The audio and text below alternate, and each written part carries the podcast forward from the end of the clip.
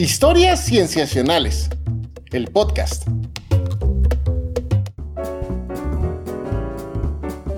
Bienvenidos a Historias Cienciacionales. Una vez más, estamos grabando para ustedes para platicar de un tema que eh, es un tema de mucho interés entre la comunidad científica y esperamos contagiarlos también de ese interés a ustedes que nos están escuchando. Yo me llamo Víctor Hernández y estoy muy contento de saludar a mis amigos, comenzando por Sofía Flores. Hola Sof. Hola Vic, ¿cómo estás? Bien, bien, bien. Pensando mucho en qué cosas me definen a mí ahora que vamos a hablar de eso. ¿Tú cómo estás? Yo estoy especialmente emocionada por este episodio. Mmm, qué sospecha. y nuestro querido Pache, Rodrigo Pacheco. ¿Cómo estás? Hola. Muy bien, ¿y ustedes, Sofía, Víctor? Yo también estoy intrigado porque estos como que este episodio se me hace que empieza a acercarse a este campo de ser o no ser y el terreno filosófico, científico, que se vuelve este juego muy interesante que seguramente lo será. Sí, totalmente. Pero antes de pasar a nuestro tema, Queremos agradecer a nuestros Patreons que desde patreon.com diagonal cienciacionales nos apoyan. Si tú que estás escuchando esto quieres apoyarnos de esa manera, puedes entrar a patreon.com diagonal cienciacionales para enterarte de las distintas maneras, las distintas formas en que puedes ayudarnos y, y, las que te darán también acceso a algunas recompensas, por ejemplo, algunos textos exclusivos para Patreons que preparamos para ustedes mes con mes. Pero ahora sí, vamos a ver qué es lo que viene.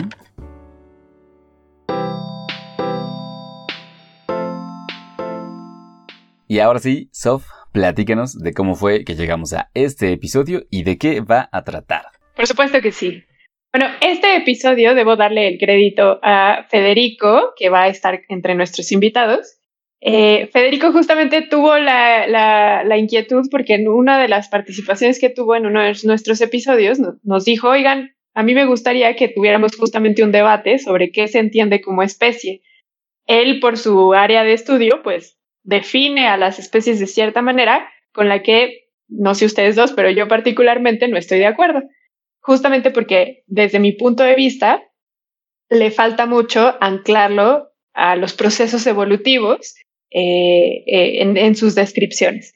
Y entonces justamente de, de, este debate que hay al menos entre él y yo, pues fue que propusimos hacer este episodio en el que les hablamos particularmente desde dos posturas, que es como les digo, la, la de Federico, que es un tanto más hacia la definición de especie genética, mientras que tenemos a nuestro otro invitado, Héctor, que tiende más hacia la definición de una especie eh, morfológica o tipológica. Sin embargo, también tenemos a otra de nuestras invitadas, a Susana, que nos va a ayudar a contextualizar, pues, que hay distintos tipos de especies, que bueno, que básicamente sobre la que nos movemos es la especie biológica, la de, de de sexo y tal. Pero bueno, eh, ese es básicamente el marco en el que se desarrolla este episodio. Me gustaría hacer un paréntesis que si queremos meter en problemas a su biólogo de confianza, pregúntenle qué es una especie. sobre nuestro, nuestro uh, unidad de estudio en muchas ocasiones y llega a ser difícil definirlo y de esto platicaremos más a fondo. Eso es muy bueno que lo digas, Pacha. Recordemos que la especie es la unidad básica sobre la que nos movemos los biólogos y hay, un problema que es no nos ponemos de acuerdo en qué demonios es una especie. Entonces, y creo que por ejemplo ahora en el marco de la pandemia resulta también muy interesante porque los virus tienen especie, por ejemplo, eh, los virus están vivos y eso nos lleva a otras preguntas como justamente como esa, ¿no? ¿Qué es la vida? Y, por eso, Patch, me gusta que hayas dicho lo de lo filosófico porque, porque ya nos metemos en ese terreno de lleno. Sí, está fantástico esta combinación de disciplinas que vamos a tener en la charla que escucharemos en unos minutos, amigos. Eh, y, y sí, solamente efectivamente diré que este concepto de especie es tan fundamental y básico para la biología que hay muchos otros que dependen de este, o sea, que se asientan en ese concepto, ¿no? Y sin embargo, seguimos platicando y seguimos tratando de encontrar una definición o quizás seguimos tratando de hacer las paces con que nunca vamos a encontrar alguna, pero bueno, eh, ya escucharemos entonces esa conversación a fondo en la charla. Entonces, pues sin más, sin más eh, eh, dilación, ¿cómo se dice? tardanza, así. Vayamos a ello. Muy bien, vamos es. Vamos pues.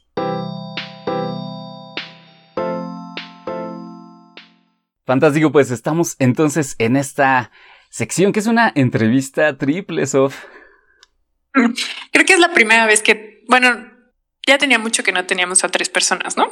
Exacto, exacto, pero bueno, eh, aquí todos sentados en esta mesa virtual, cada quien con su taza que tiene algún contenido que no sabemos, pero bueno, Sof, ¿quiénes están con nosotros? Sí, voy a empezar primero con Sus. Estamos con Susana Esparza Soria, quien es doctora en Historia de la Ciencia por la Universidad Nacional Autónoma de México. Sus, gracias por estar con nosotros. No, gracias a ustedes por invitarme. Gracias. También está con nosotros Héctor Ortega Salas, quien es candidato a doctor en la Universidad de Leiden en los Países Bajos y se dedica a la taxonomía y sistemática de libélulas y caballitos del diablo. ¿Cómo estás, Héctor? Muy bien, Sofía. Muchas gracias por invitarme. gracias a ti. Y también está con nosotros ya alguien recurrente a este programa, que nos gusta también tenerlo de nueva cuenta, Federico Sánchez Quinto, quien es investigador en ciencias médicas en el Instituto Nacional de Medicina Genómica y que tiene un doctorado y postdoctorado en biología evolutiva. ¿Cómo estás, eh, Federico? Hola, Sof. Muchísimas gracias por la invitación. Y pues ya ves, siempre de una u otra forma logro colarme a estas grandes pláticas con ustedes. Sí, muchas gracias por estar aquí con nosotros. Y pues como lo decíamos al inicio, este es un episodio especial porque pues básicamente eso, vamos a hablar de especies, mm. no porque ustedes sean este poco más importantes que el resto de nuestros invitados, que sí lo son, pero no les digan, esperemos que esto no, nos vayan a escuchar, pero que nadie lo escucha, no le digan a nadie. quisiéramos empezar justamente hablando de, de definiendo qué es una especie. Entonces voy a primero eh, darle la palabra a Héctor para que él desde su área de trabajo nos diga ¿Qué es una especie, Héctor? Ah, ok, mira, desde la parte, sí, es que, bueno, ya la pregunta es difícil, ¿no? desde la parte bien clásica de la taxonomía ah, y, digamos, de forma práctica en el día a día del quehacer taxonómico, vamos a definir una especie como un, eh, un grupo de individuos en una población que se diferencian con ciertas eh, estructuras de, del resto de, eh, de, los individuos de otras especies. Eh, para esto... Pues, estructuras físicas. Sí, estructuras físicas. Estamos asumiendo que estas estructuras físicas suponen límites o, barreras mecánicas para la reproducción o que permiten identificar entre, identificarse entre miembros de, de la misma especie y por eso nosotros tomamos estas características físicas como límites de especies. Cuando te refieres a límites, ¿qué es eso? ¿Como el decir aquí acaba una especie y aquí empieza otra? E, exacto. Eh, en, sí, en, taxonomía esto es bastante subjetivo, ¿no? Eh, tenemos lo que le llamamos el criterio de experto y básicamente decimos, bueno, si, si has estudiado eh, un grupo toda tu vida, entonces creemos en ti. Eh, pero pues es una cosa completamente subjetiva. Que, bueno, ya esa, creo que ya empiezas ahí a meterle material para que Sus ahorita también nos cuente esta cuestión, primero de la subjetividad y dos, esta cuestión también un poco de la confianza ciega que les tenemos a los académicos. Fede, Federico, para ti, en tu área de trabajo, ¿qué es una especie? Híjole, pues también es una pregunta bastante difícil, pero yo recurriría a la definición biológica de especie con a lo mejor un complemento hacia el final, pero pues diría que son aquellos, aquellos, aquel grupo de individuos que cuando se reproducen y procrean, producen descendencia que es fértil completamente en ambos sexos de la descendencia. Y como corolario agregaría también que eh, son individuos que tienen una trayectoria evolutiva distinguible de otro grupo de individuos que tienen estas mismas características, es decir, que se reproducen eh, y producen eh, descendencia fértil. Y esto, ahí tú, me llama la atención que tú no hablas de estas características físicas a diferencia de Héctor. No, em, yo desde la biología evolutiva, em, en realidad lo que pondría al centro, no digo que no sea importante, pero lo que pondría al centro es la capacidad de reproducción y directamente la capacidad de producir descendencia totalmente fértil.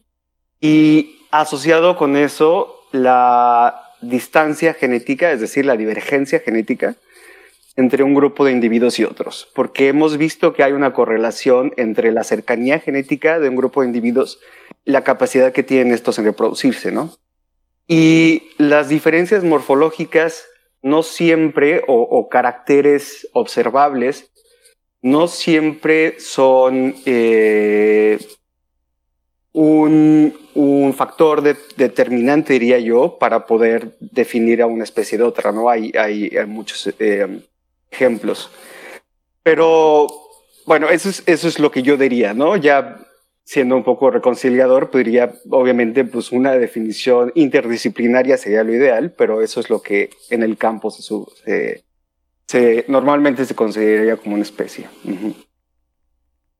desde tu perspectiva histórica, ¿qué, ¿qué, nos dirías que sucede aquí en este debate, etcétera? Bueno, el, debate es, tan antiguo como, eh, pues como la, la taxonomía en sí y, mucho antes de que la biología fuera biología. Eh, y tiene que ver con eh, tratar de definir géneros naturales, y en este caso son géneros naturales que corresponden a, objetos vivos, a sistemas vivos. Eh, entonces, bueno, es curioso que ambos eh, Federico y Héctor hayan abordado eh, pues una, unos, una mezcla de las diferentes definiciones que hay. Hay más de 20 y, podrían ser muchas más sobre especie. Y hay como cinco las más, como las más socorridas.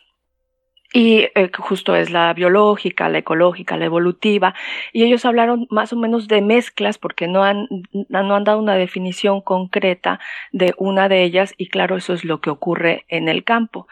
Eh, el asunto eh, del debate filosófico es que por un lado es pensar en, en los taxa como tal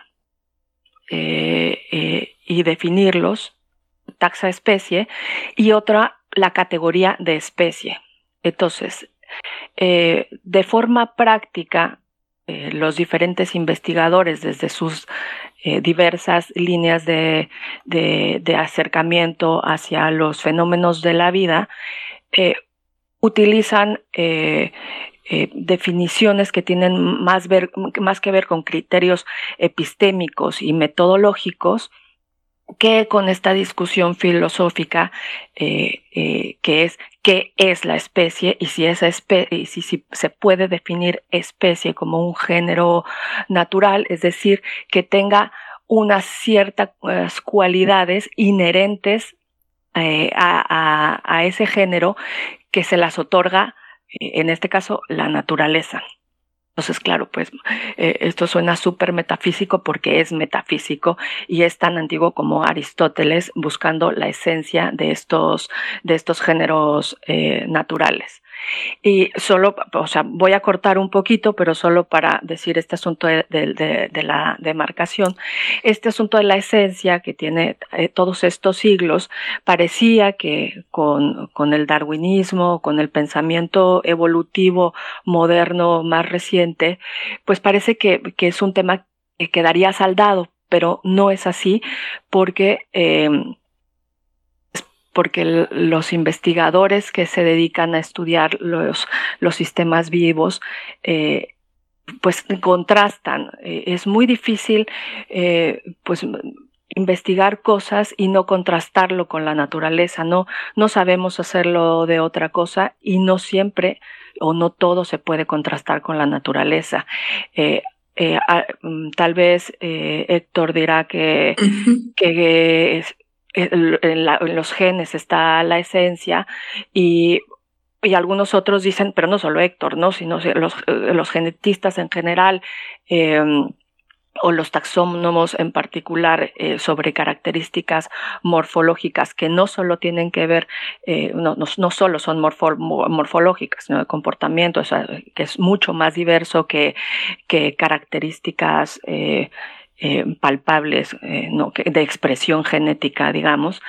y y bueno, pues eh, que, el, debate está ahí entre buscar la esencia o no de las cosas y, y no, no se puede eh, resolver, bueno, daban una alternativa de la multidisciplina, pero al estar acercándote a, un, a fenómenos tan complejos como es la vida y la vida en sí misma, el concepto de vida, tiene más de 100 caracterizaciones diferentes y no se llega a un acuerdo, eh, bueno, pues, eh, pues que para la especie es muy parecido. Y esos debates de hace siglos siguen tan recientes hoy con, con cosas como la esencia en los genes. Mm, que, también eh, justamente Sus tocas un tema que me parece súper interesante, que es esto que mencionas de una cosa es lo que se ve en la teoría y otra cosa en la práctica. Y, me pregunto, me surge la duda y se la quiero primero hacer a, a Héctor. Si cuando estás en el campo, Héctor, al momento de estar eso, identificando algún organismo, entras en conflicto al cuestionarte qué demonios es una especie. O sea, eh, lo que menciona sus una cosa es cuestiones epistemológicas y otra cosa es cuando ya te enfrentas. ¿A ti te ha pasado alguna vez en el campo? Uh, sí, sí, sí, todo el tiempo en realidad. pero creo que, eh, y, Susana lo, decía, ¿no? Eh, al final en la práctica debes de tomar decisiones porque no puedes pasártela con, con la discusión eh, más filosófica. Eh, no, no, digo, eh, al final en el, en el campo, pues tengo que decir, esto es una especie o no lo es, porque eso va a tener implicaciones y puede tener implicaciones en conservación, legales y demás. entonces, sí, hay, hay como este conflicto, pero pues intentas como llegar a conciliarlo contigo mismo y, y con lo que crees que, que, que, es, que, convencerte de que lo estás haciendo bien. Confiar en ti mismo. Exacto. Y, para ti, Federico, ¿también te has enfrentado a este dilema cuando estás analizando datos?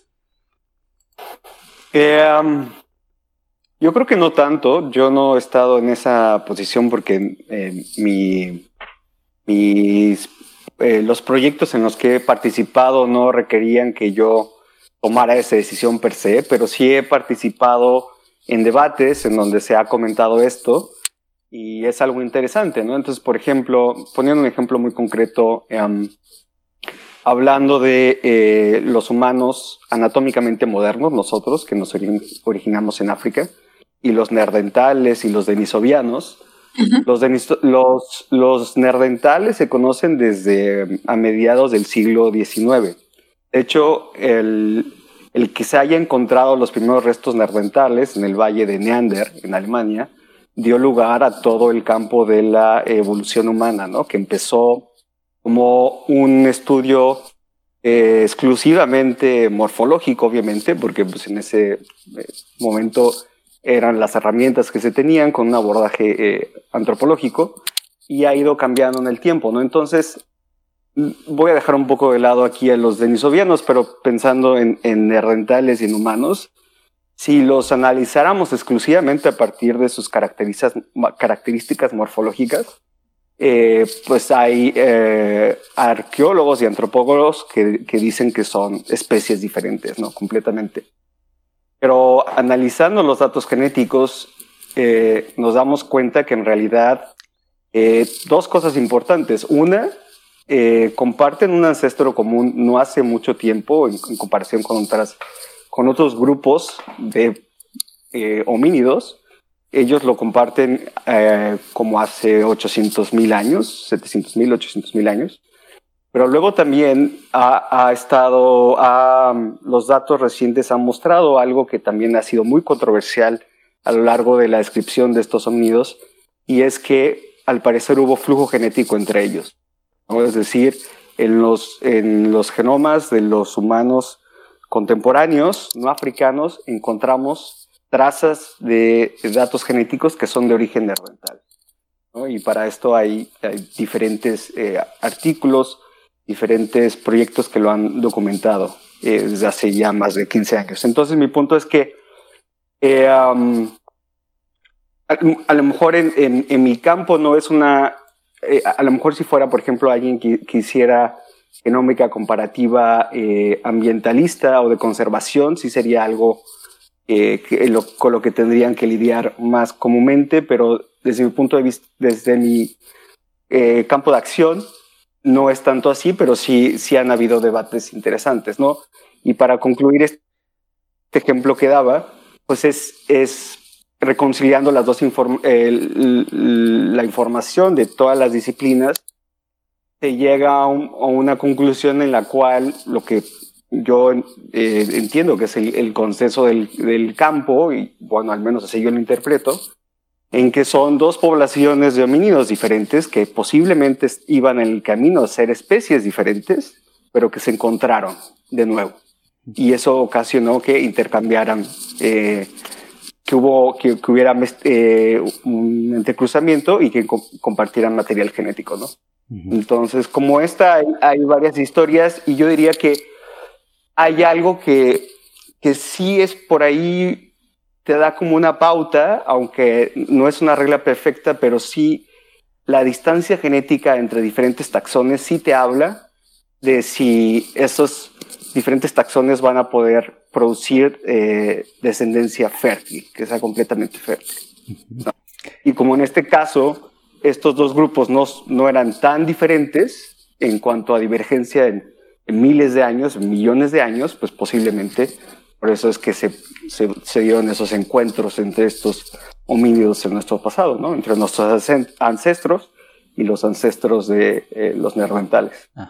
Oh, justamente, Federico, a mí me gustaría aquí preguntarte, bueno, a ti y a Héctor, em, con, con, alguna adición que nos pueda dar Susana a esta pregunta que es la de, a, fin de cuentas, entonces, ¿quién decide eh, cuándo un cierto grupo de individuos queda definido como una especie. O sea, porque tú nos dices, por ejemplo, en este caso de eh, los homínidos, podemos tener la perspectiva antropológica, arqueológica, eh, o la perspectiva de investigación em, genómica, em, eh, incluso de, de, diversidad genética actual o de genomas antiguos, ¿no? De DNA antiguo. me imagino que en la disciplina de Héctor igual puede ser similar que habrá momentos en los que algunos especialistas digan, estas poblaciones sí son una misma especie, ¿no? o estas otras no lo son em, por tales y cuales razones, ¿no? Pero a fin de cuentas,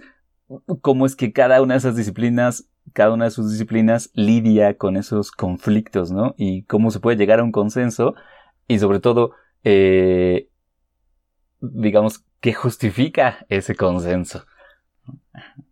No sé si Héctor quiere comenzar, sí. Ah, bueno, así como de, principio, pues ya lo, ya lo mencionaste, es, el consenso, es el consenso de, la, de la comunidad. Eh, la discusión, eh, pues se puede, se puede tornar una cosa de, de años, ¿no? Eh, especialmente llevamos ya unos un par de décadas donde se la taxonomía, la taxonomía, digamos, pura, entre comillas, realmente ya no existe. Hay muy poca gente que realice taxonomía, que intente describir especies basado meramente en, caracteres morfológicos. Lo haces con ciertos grupos pequeños, bien conocidos, eh, y aún así queda como eh, espacio para, para discutirlo.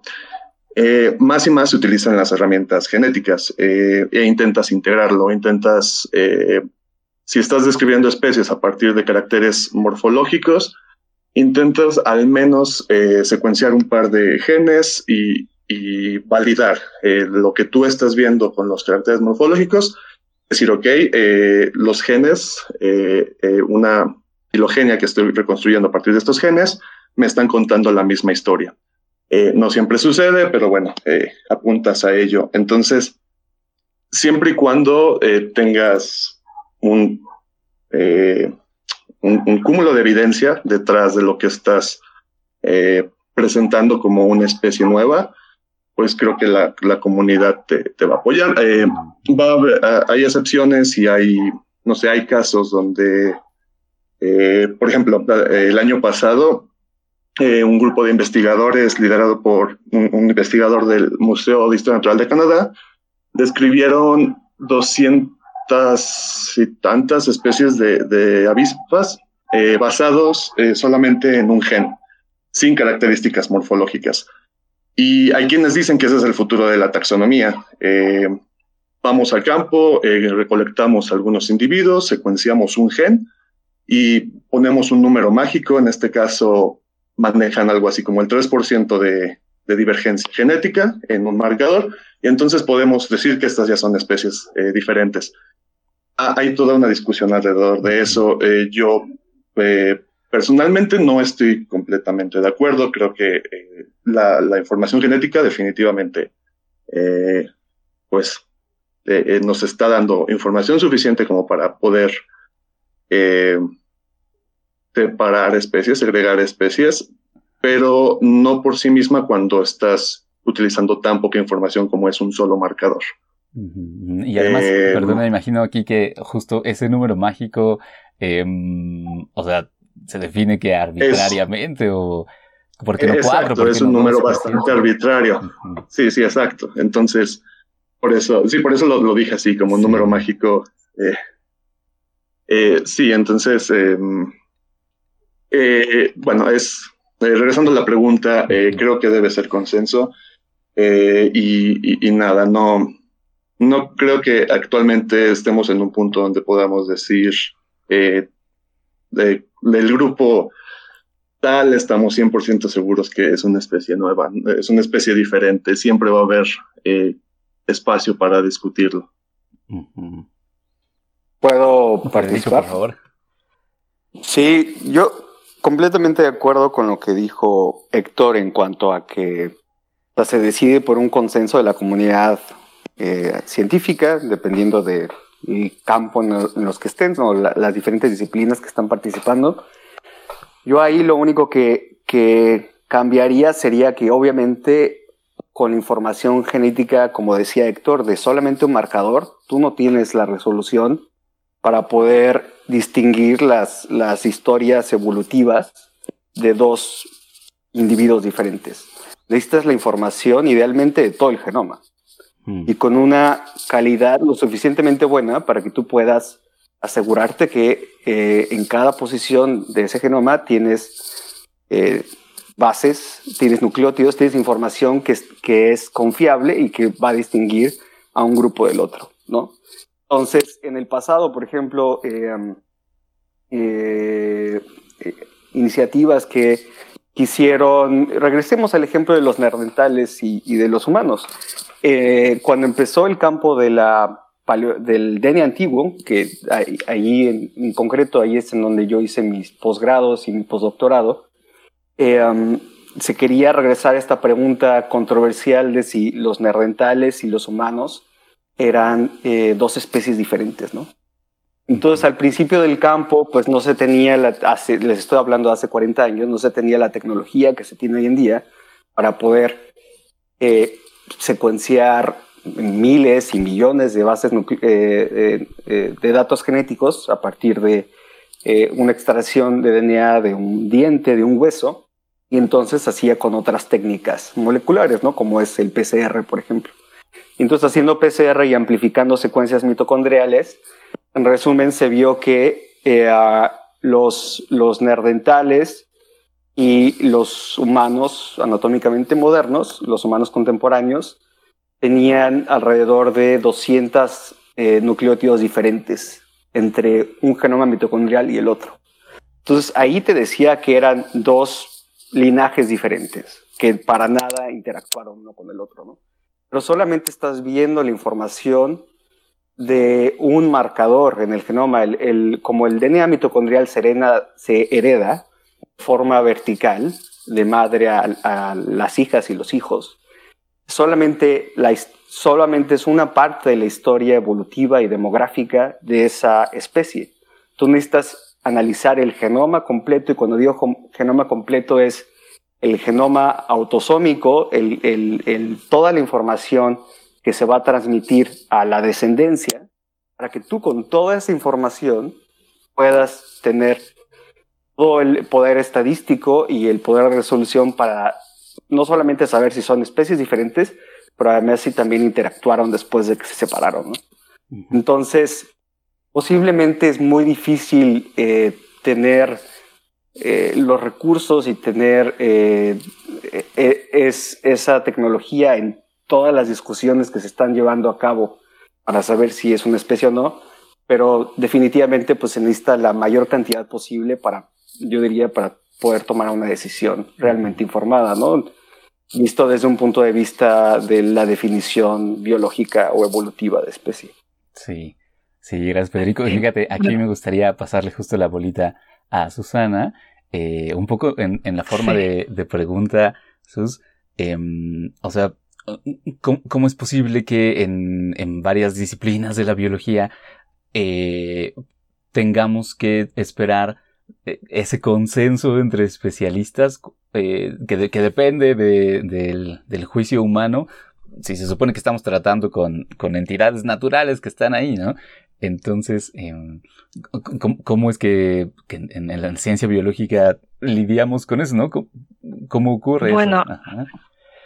Claro, a, mí lo que pasa es que me parece este, sorprendente que, pues, que haya tantas definiciones porque lo que esto quiere decir es que es, es una prueba fehaciente de que de la complejidad de la vida y de los sistemas vivos, vivos y de, y de lo de lo difícil que es aprenderlos eh, eh de, en el sentido de cogerlos, de, de investigarlos, e incluso bueno, eh, el árbol taxonómico podría mm, ser delineado de distintas maneras en función de diferentes criterios como lo han como lo han dicho, criterios que se seleccionan, que, que se discuten entre pares, en comunidades epistémicas pertinentes, y cada uno de estos conceptos pone énfasis en un aspecto particular de, de la gran diversidad eh, eh, biológica de los sistemas vivos, y, cada uno de estos conceptos tiene un, un,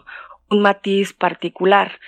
Eh, y algo que creo que tendríamos Mm, que, ser conscientes eh, que ocurre independientemente de que lo seamos o no conscientes es que eh, aunque se hiciera un listado, por ejemplo, para definir agua, si tú dices H2O, pues el universo entero, bueno, o los letrados, pues sabrán que H2O es agua y entonces también podrías definir agua molecularmente.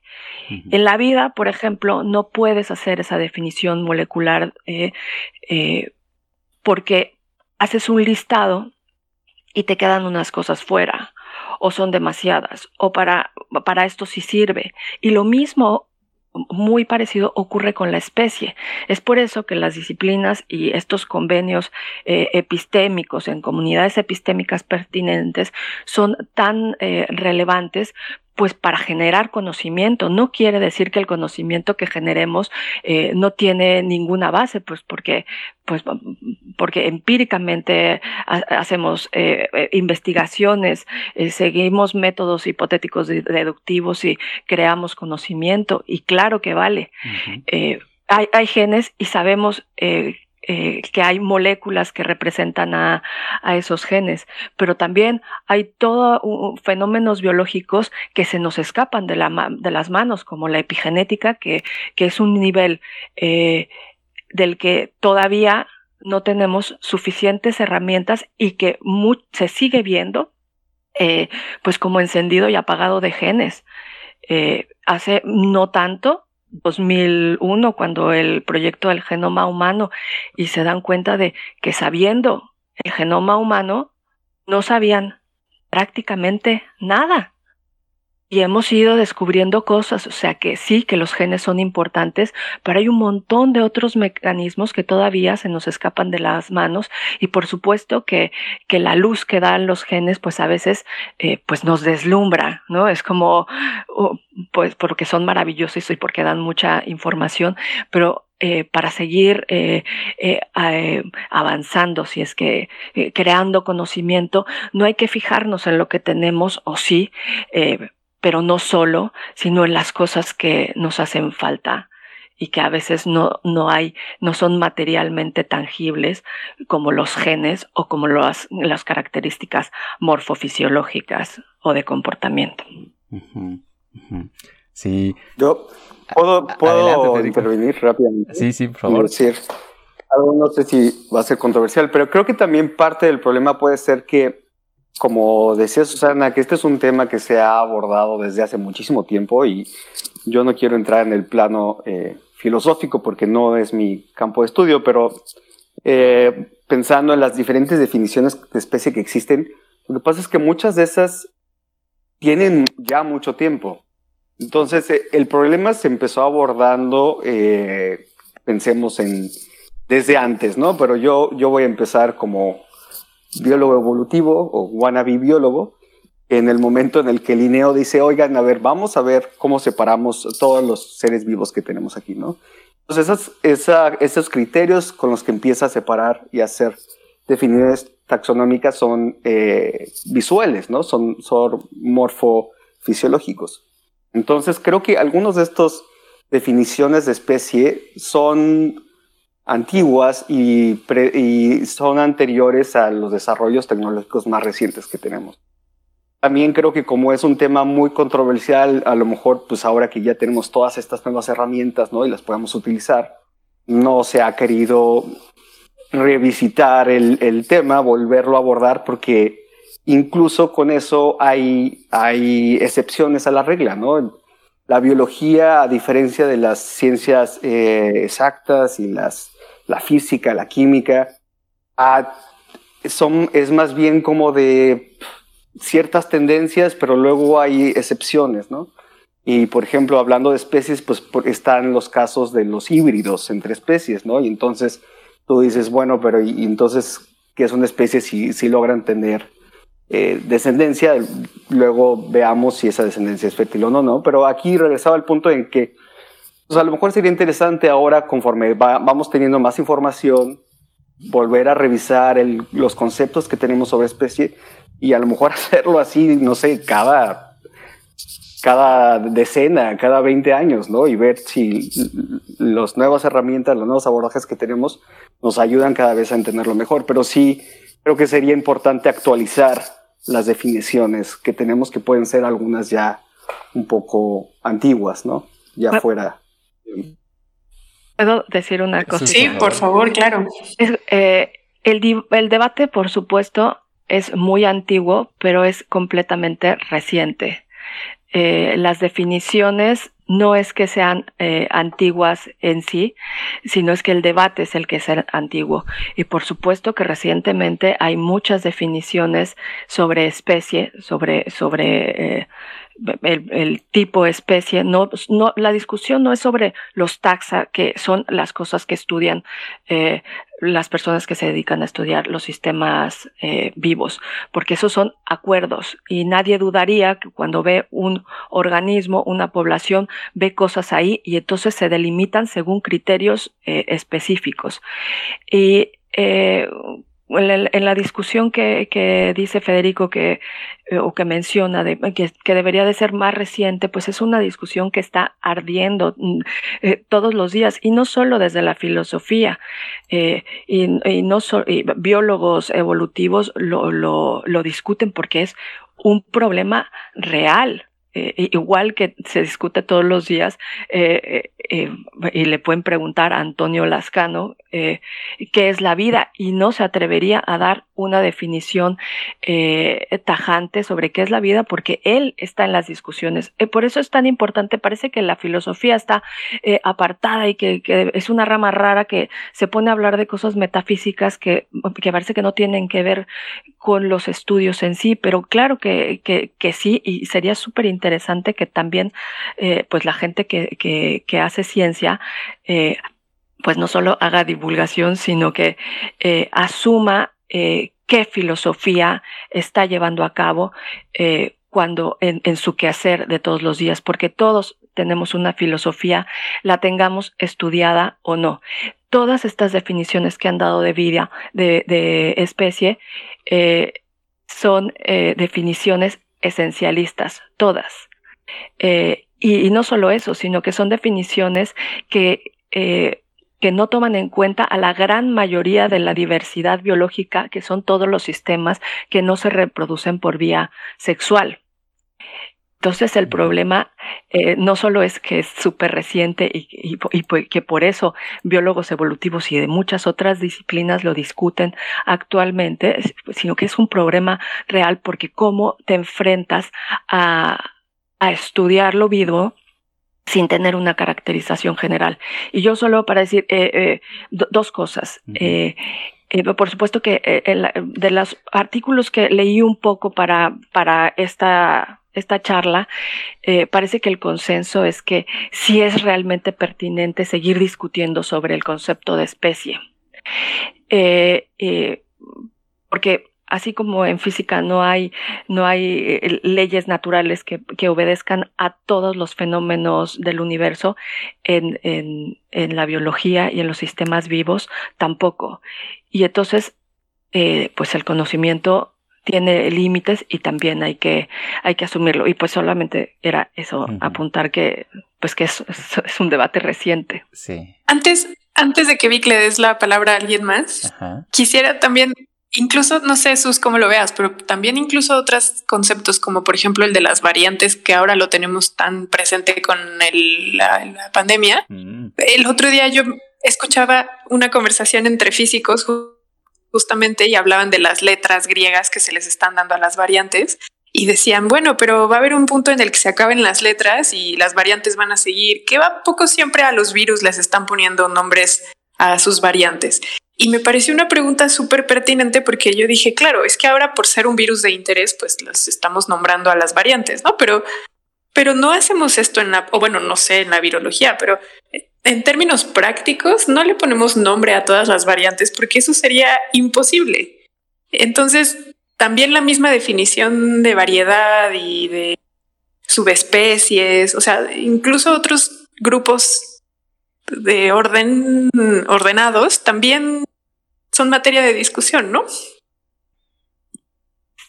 Sí, además ¿Sí? es que es súper, es, es, me parece súper interesante eh, lo que dices, porque algo que tampoco hemos mencionado, pero que justo viene a cuenta, es eh, que una de, estas características eh, preciosas de, de, la, de la vida, de los sistemas vivos, pues es la variación, ¿no? Es que son históricos. Entonces, eh, por un lado, queremos eh, definir para poder estudiar eh, sistemas concretos en un espacio y tiempo determinado, pero por otro, estos sistemas van cambiando. Entonces, es difícil pues justo la variación que tú y Víctor han estudiado muy bien el, concepto, pues todos los sistemas vivos están variando todo el tiempo. Es difícil hasta, eh, hasta genéticamente contener, aunque se, se, tengan características que se conservan, pues la base de, de, del, del cambio evolutivo, pues es la variación y también pues nuestro quebradero de cabeza. de acuerdo. Yo, ahí más bien a lo que me refería con, con la intervención que hice es que eh, no digo que esté mal tener varias definiciones, posiblemente sea necesario, pero digo que se deberían de actualizar. Entonces, por ejemplo, ahorita haciendo como un ejercicio así breve, diría, pues la definición tradicional de especie biológica y evolutiva aplica para eh, aquellos organismos que se reproducen sexualmente. Obviamente, de toda la inmensa diversidad que existe en el planeta, eh, bacterias, etcétera, esas definiciones no aplican y, y luego, pues los virus, pues, está el, el, el, dilema de si están vivos o no, ¿no? Para empezar, son parásitos. Eh, y ahí más bien se utiliza este concepto de cuasi especie. pero entonces, pues sí, yo, yo no tengo ningún problema en que tengamos varias eh, y que se utilicen en diferentes como, pues, en diferentes aspectos particulares. Por ejemplo, regresemos al punto de eh, individuos que se reproducen sexualmente. Entonces, para todos esos podemos tener una definición, ¿no? Y lo que me refería es, es hacer una recapitulación, actualizar esos términos con todo lo que vamos encontrando eh, hoy en día y la información nueva que tenemos, ¿no? Hacia, hacia ahí va mi, mi comentario. Oigan, eh, pues con esto que nos cuentan, definitivamente nos queda muy clara la complejidad de este tema, la complejidad de este debate, pero eh, como decía Susana hace un momento, em, a la hora en la que tenemos que investigar, eh, decidir escribir el artículo como tal, hay que llegar a una decisión. Y, a mí me gustaría mover un poquito este, este punto a un momento en el que tuvimos que elegir una definición de especie para una cuestión muy práctica que además es de interés público, que es la de la protección a la biodiversidad, ¿no? Fíjense cómo es el concepto de biodiversidad, o sea, como que también está sustentado en la idea de que hay muchas especies, ¿no? Pero bueno, em, en, en términos ya muy prácticos, diferentes países tienen distintas formas de protección a la biodiversidad y por poner el ejemplo de México, nosotros tenemos em, publicada una, un documento legal, pues, que, que, el, gobierno publica, que es una llamada norma oficial. Una, la norma oficial mexicana, NOM 059 Semarnat-2010, que eh, su versión más reciente eh, es de 2016 y es una norma oficial que tiene por objeto identificar especies o poblaciones, eh, así lo ponen ellos, ¿no? Flora y fauna silvestres en riesgo en la República Mexicana y entonces hace toda una lista, ¿no? En la que categoriza especies en cuatro categorías de riesgo y bueno, va poniendo ahí ejemplos muy particulares, por ejemplo, decir que eh, en categoría de riesgo la más grave, ¿no? La de probablemente extinta en medio silvestre, tenemos un ejemplo al lobo mexicano, esta especie tan Em, tan conocida. Pero entonces cabría la pregunta, ¿no? O sea, ¿qué estamos entendiendo por especie en este documento tan legal, tan práctico, que además tiene, em, tiene consecuencias importantes mm, para la sociedad, por decirlo menos, que, eh, por ejemplo, aclara, se considera un delito cualquier actividad ilegal con fines de tráfico, captura, posesión, transporte, acopio, introducción al país, extracción de especies que se encuentran en esta norma, ¿no? Entonces, como que, eh, dado que eh, está implicado ahí una, eh, está implicado ahí lo penal, o sea, eh, se esperaría que hubiera una definición muy particular y buscando en el documento efectivamente ellos tienen una definición de especie. Y se las voy a leer, digamos, para que la tengamos ahí presente que dicen especie, se entiende por especie la unidad básica de clasificación taxonómica formada por un conjunto de individuos que son capaces de reproducirse entre sí y generar descendencia fértil, compartiendo rasgos fisionómicos, fisiológicos y conductuales. Y luego añade, puede referirse a subespecies y razas geográficas. Supongo que para, em, para no dejar desprotegidas esos otros grupos taxonómicos. Em, pero aquí la pregunta que haríamos para ustedes, sé que ustedes no se dedican literalmente a conservación, pero bueno, desde esta discusión que hemos estado haciendo, eh, quizá cabría hacer una pregunta. Em, una pregunta que encontramos formulada de una manera que nos pareció muy interesante por eh, los investigadores Anna George y Richard Maiden en un artículo em, de, 2005 en el que precisamente hablan de concepto de especie y las especies en peligro. Eh, plantean la pregunta así, ¿no? ¿Cómo es que una definición biológica válida de especie puede mejorar la protección legal de la biodiversidad? Que es un poco la idea de, eh, de, o sea, cómo le hacemos para elegir o consensar una, un concepto, una definición, eh, con un fin muy práctico, que en este caso es precisamente el de la protección legal de la biodiversidad. Mm, no sé si aquí, por ejemplo, quiera Héctor eh, darnos su perspectiva al respecto, dado que casi no te hemos oído en los últimos minutos. Ok, ok. Um, Ok, bueno, creo que en un mundo ideal, eh, cuando defines especies, cuando estás estudiando la diversidad y estás intentando definir especies, lo vas a hacer eh, de, de, de, de, cualquier consecuencia legal o, demás, ¿no? O, de, conservación, porque tú lo que estás estudiando es la diversidad que existe, no, no si esta va a tener una repercusión o no eh, en, protección. Desafortunadamente, eh, sí, sí existen repercusiones. Hay algo que le llaman la inflación taxonómica, y esto es cuando eh, tienes un grupo eh, diverso con, un montón de especies, la percepción pública, la percepción eh, de, instituciones gubernamentales sobre ese grupo de especies, especialmente cuando no son eh, especies carismáticas, especies grandes felinos, lobos, osos, demás, pierden interés. Entonces, no sé, se, se torna algo así como, bueno, eh, ¿para qué proteger eh, este grupo de libélulas, que como que yo trabajo, si hay un montón de especies, ¿no? Y, son pequeñitas y son, eh, están por ahí y nadie las nota. En cambio, si, si llegas con, con, el gobierno y le dices, mira, tenemos, este es una sola especie de este grupo, si se extingue va a ser el fin de, de, este, de toda esta categoría, puede llamar más la atención. Eh, creo que esto es un poco desafortunado, pero en la realidad existe y pasa. Em,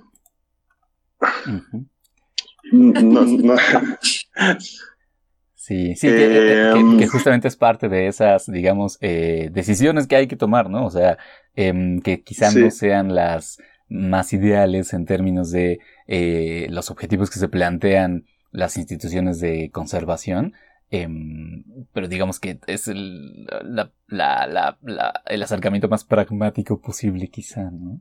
Sí, ahora, por ejemplo, también soy parte del, del comité de la USN para eh, eh, la clasificación de, de, en, los niveles de riesgo. Que, la, lista roja. Exacto, que la USN es justo la... Eh, ay, sus siglas son... International Conservation... Uh, ah, no, me, no recuerdo las otras dos siglas. Pero bueno, es esta institución Pero bueno, es, la institución, es, la institución que sí, es la institución internacional que publica la lista roja, en la que actualmente muchísimos gobiernos basan sus políticas de conservación eh, o lo utilizan como guías. Eh, entonces, cuando, cuando nosotros realizamos estos, estos, eh, ah, se me fue la palabra, assessment. Um, un análisis, de reporte. Ajá, como el trabajo.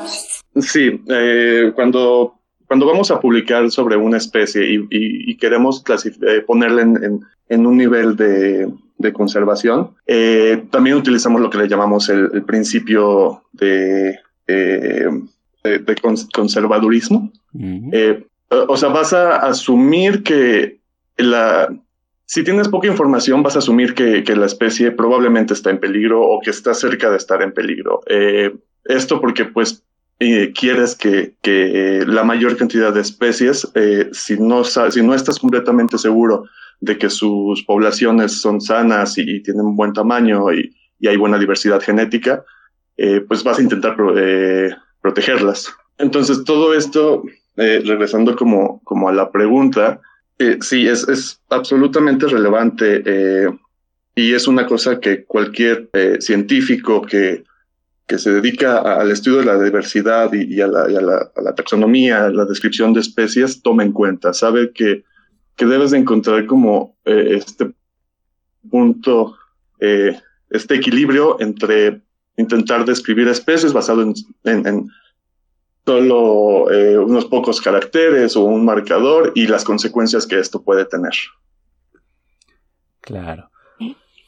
Yo, yo puedo apuntar una cosa es la definición que, que nos diste, Víctor, es justo una definición eh, plural o intenta ser una definición plural que mezcla un poco de, la, de las tres eh, pues más conocidas, que es la, la, la definición de, de, especie eh, morfológica, la ecológica y la biológica, que la biológica pues ya sabemos que tiene que ver con, con, con lo, sexual, pero la ecológica es curiosísimo que solo toman una parte y se les olvida o no, no, seguramente no fue bastante a propósito, eh, la parte de, de, de, los nichos ecológicos eh, y zonas uh, adaptativas mínimas. Y yo creo que esto ayudaría mucho, o sea, ¿por qué es relevante una definición de especie en la conservación? Eh, la conservación tiene eh, un, un, problema. Por un lado, se quieren conservar cosas, pero se quieren conservar eh, especies como si eso fuera posible. Pues eh, si eso fuera posible, pues entonces habría zoológicos gigantes con una especie de cada una que representara toda la diversidad biológica del planeta. Y eso no es posible, uh -huh. porque eso no representa es la diversidad biológica del planeta.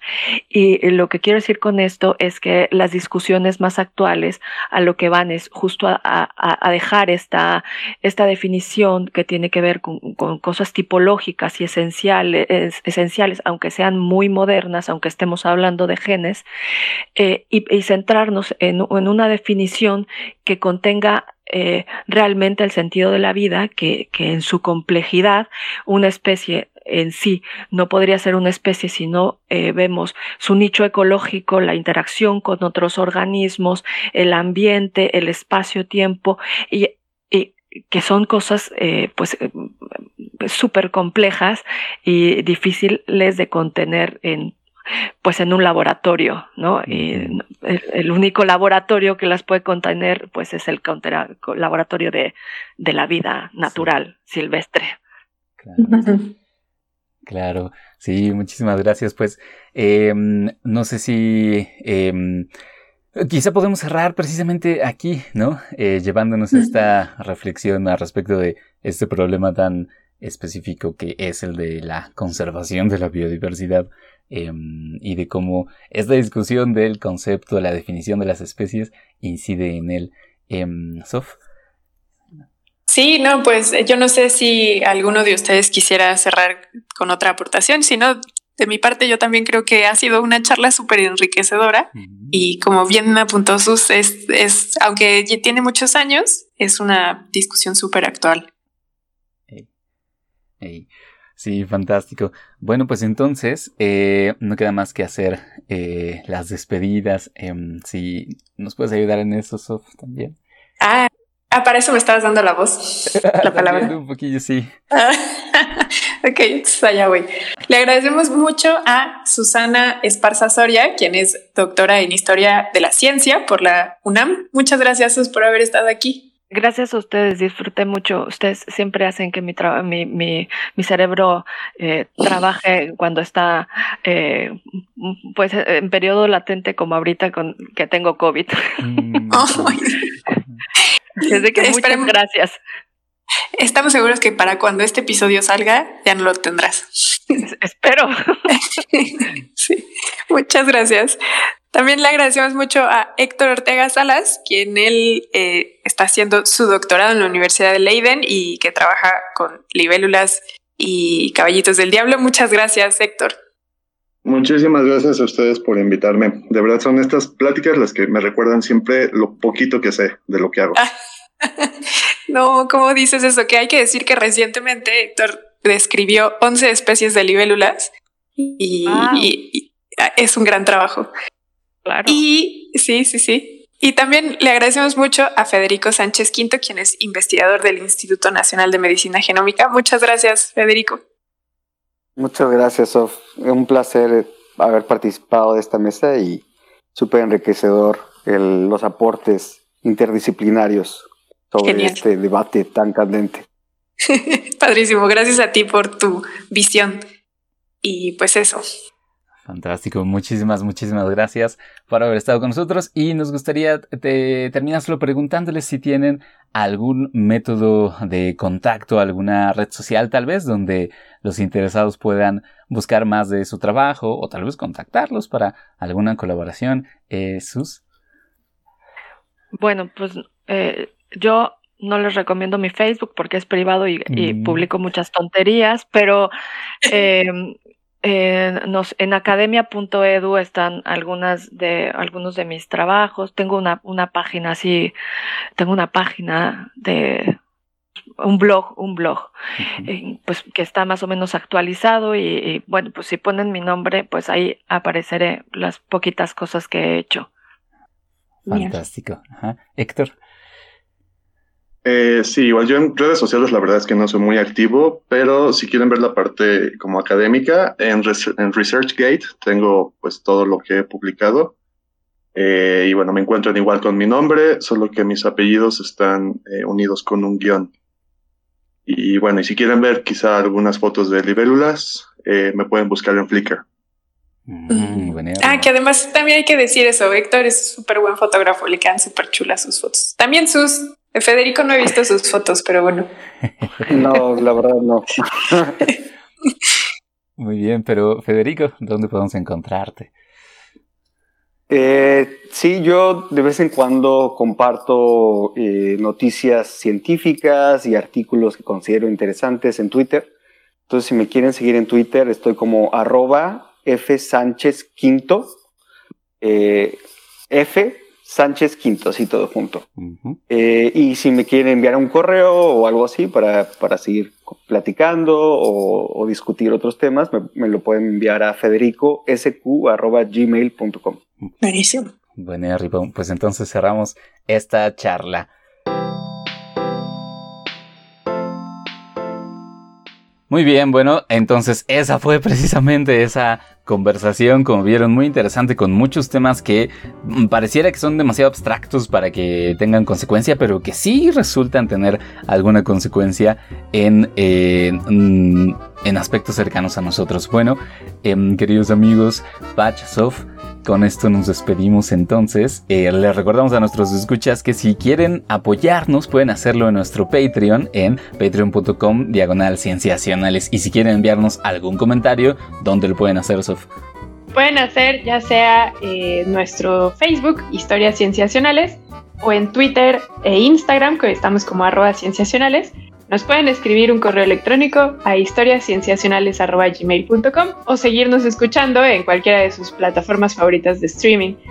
Y ya de manera personal también nos pueden contactar eh, vía Twitter. ¿A ti cómo te encuentran, Pach? A mí me pueden encontrar como Pacheco VV. A ti, Vic. Como arroba Víctor Helio y tú, Sof. Yo estoy como arroba Soflofu. Hasta pronto.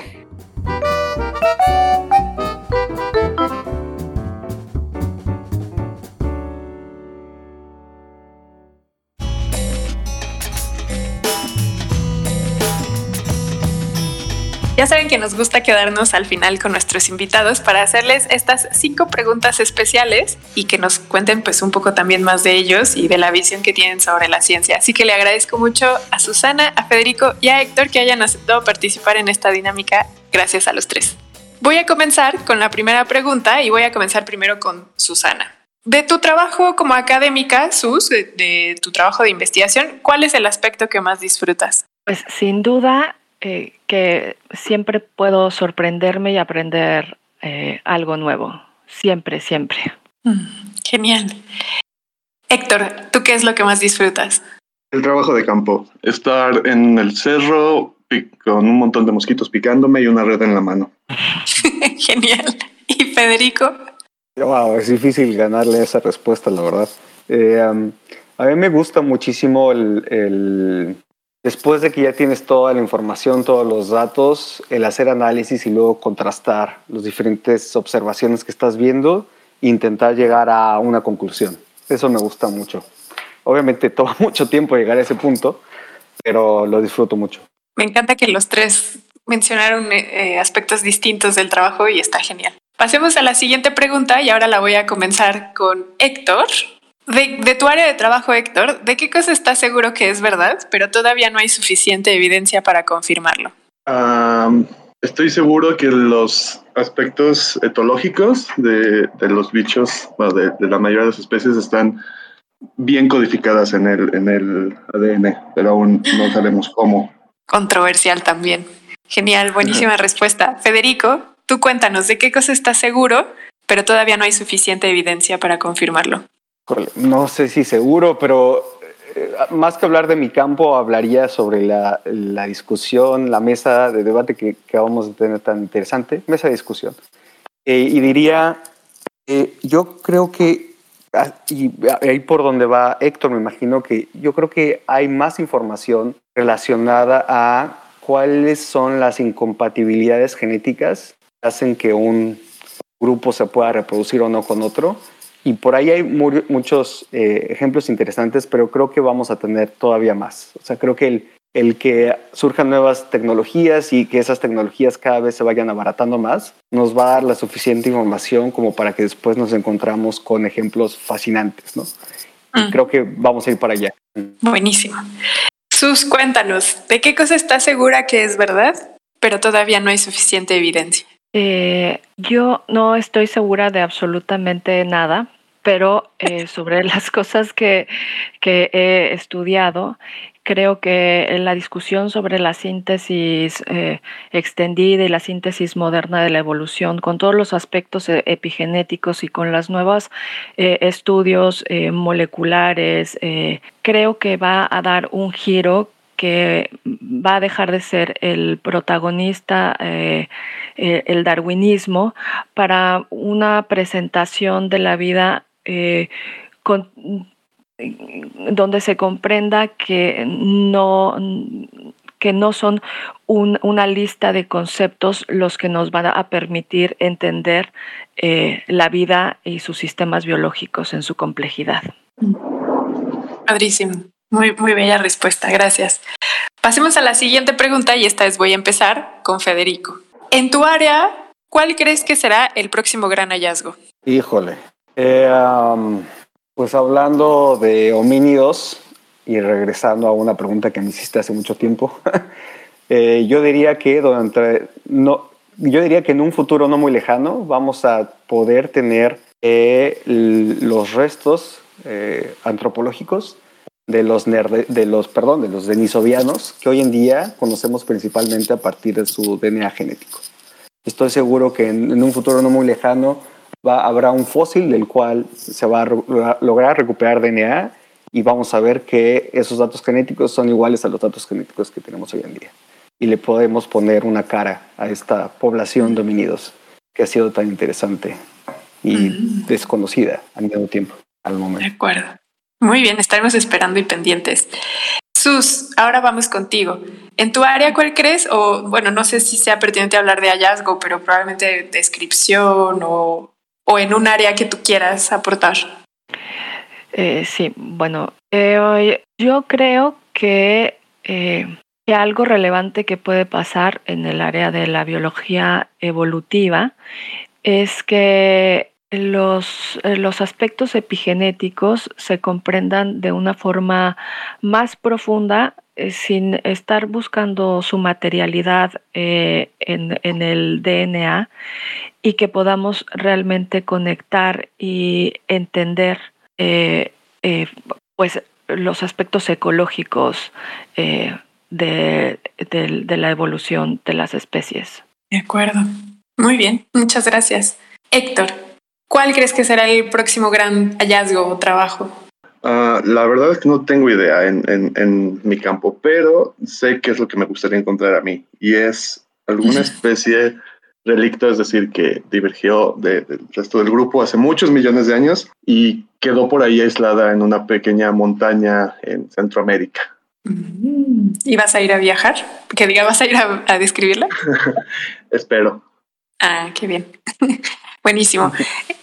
Ah, ahora voy a empezar con Sus para la siguiente pregunta, que es, si tuvieras acceso a una cantidad ilimitada de recursos, ¿qué proyecto de investigación harías? Ay, pues eso es mi sueño y, algunos dirán que no es investigación, pero yo haría un museo de, evolución itinerante con grandes tecnologías eh, donde se pudiera eh, enseñar y aprender biología evolutiva. Mm.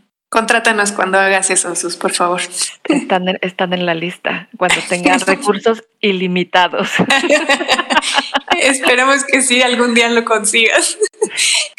Padrísimo. Nosotros podemos ser tus recursos humanos para apoyarte en eso. Me encantaría. Genial. Eh, ahora le doy la palabra a Héctor. Si tú tuvieras una cantidad ilimitada de recursos, ¿qué proyecto harías? Haría un mega inventario de insectos en el sureste de México y Centroamérica, con Mm. todo lo que pudiera agarrar y encontrar. Estoy seguro que hay No, miles de especies por descubrir. no solo libélulas y caballitos del No, diablo. no, no. Todos los De insectos todo. que pueda, sí. No, bueno, ahí necesitarías mucho tiempo, yo creo. Bueno, Genial. pero tengo los recursos limitados contra Claro. un montón de gente. Claro. No, y eres, eh, supongo que también la longevidad cuenta como, bueno, no importa. Federico, cuéntanos.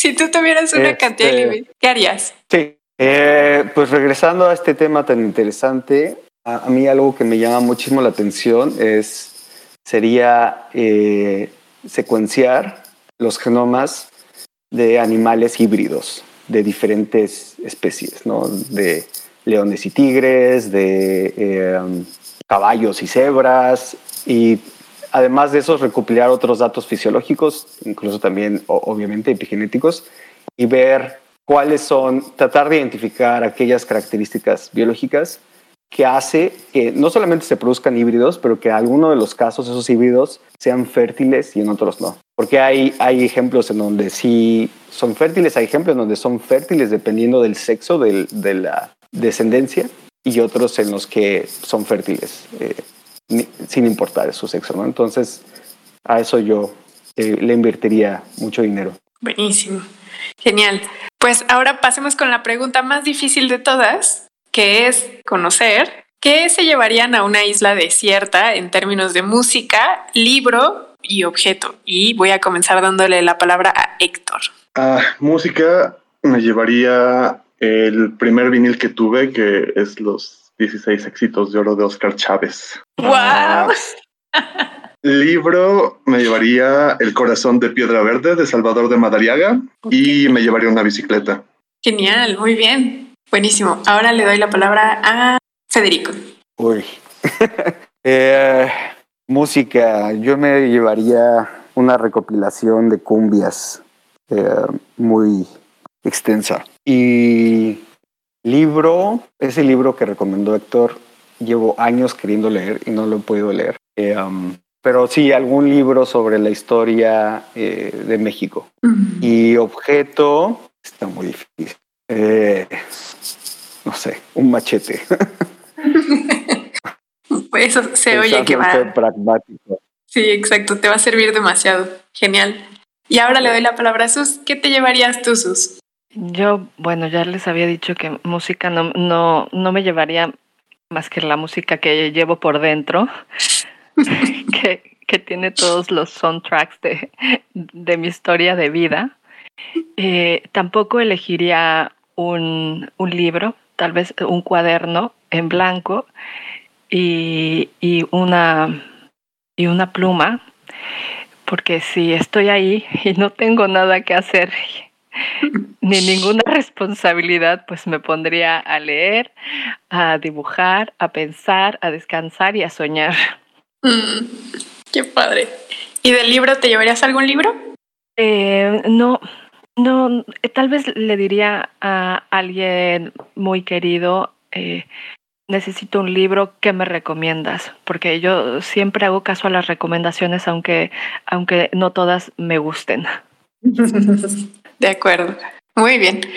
Pues con estos últimos objetos nos despedimos. Les agradezco mucho a Héctor, a Federico y a Susana que nos hayan contestado estas preguntas y dejarnos adentrar un poquito en, en sus formas de pensar y de ver a la ciencia y la naturaleza. Y a ustedes, muchas gracias por haberse quedado hasta aquí. Nos escuchamos pronto. Adiós.